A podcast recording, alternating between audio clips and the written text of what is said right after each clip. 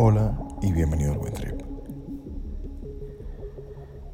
Mi sensei siempre hace referencia a un estado que llama post-sazen.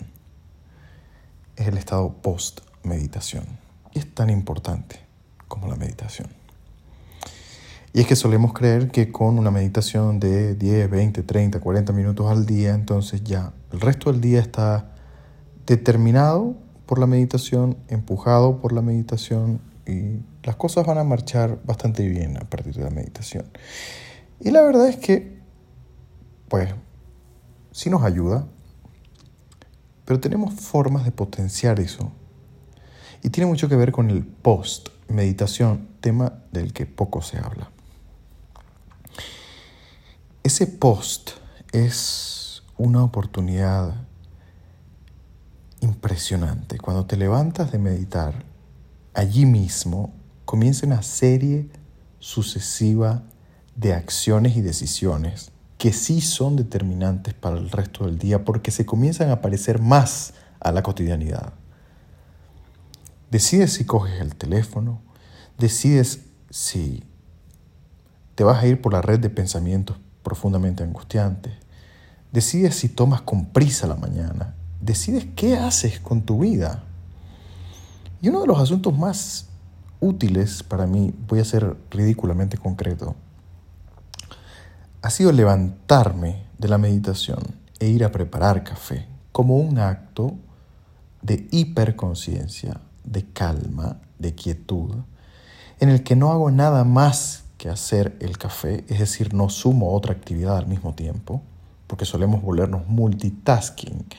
Y una de las cosas que hay que evitar cuando salimos de la meditación es caer en el multitasking.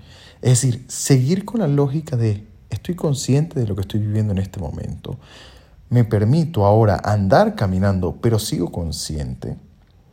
Quizá no estoy atento ahora exclusivamente a mi respiración, pero si me enfoco en una tarea, me voy a enfocar en esa tarea. Y yo tengo una cafetera de estas que hay que cargarle con agua y una de las formas en las que yo mido el estado de mi mente es si al hacer el café el agua cae fluidamente sin salpicar a sus alrededores o si hago un desastre. Recuerdo algunos momentos en los que cargaba el teléfono en la mano mientras hacía el café, normalmente el agua se desbordaba, siempre era de más, de menos, pasaban cosas.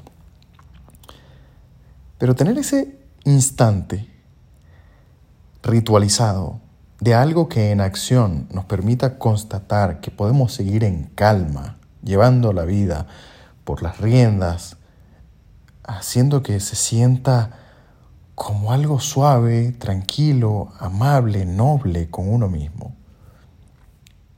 Nos permite como estirar ese momento de la meditación y darle un sentido en la cotidianidad. Yo termino de hacer el café y voy y cojo un libro y me permito sumergirme en el libro sin hacer nada más que estar en el libro.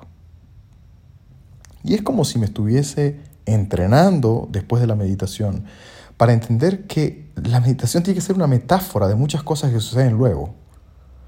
Y ya cuando he terminado de leer, he hecho una serie de eventos que me empujan en la dirección adecuada y que me ayudan a sostener ese empuje cuando son las 3, 4, 5 de la tarde, cuando estoy en una consulta y debo permanecer allí, en ese instante, ¿no?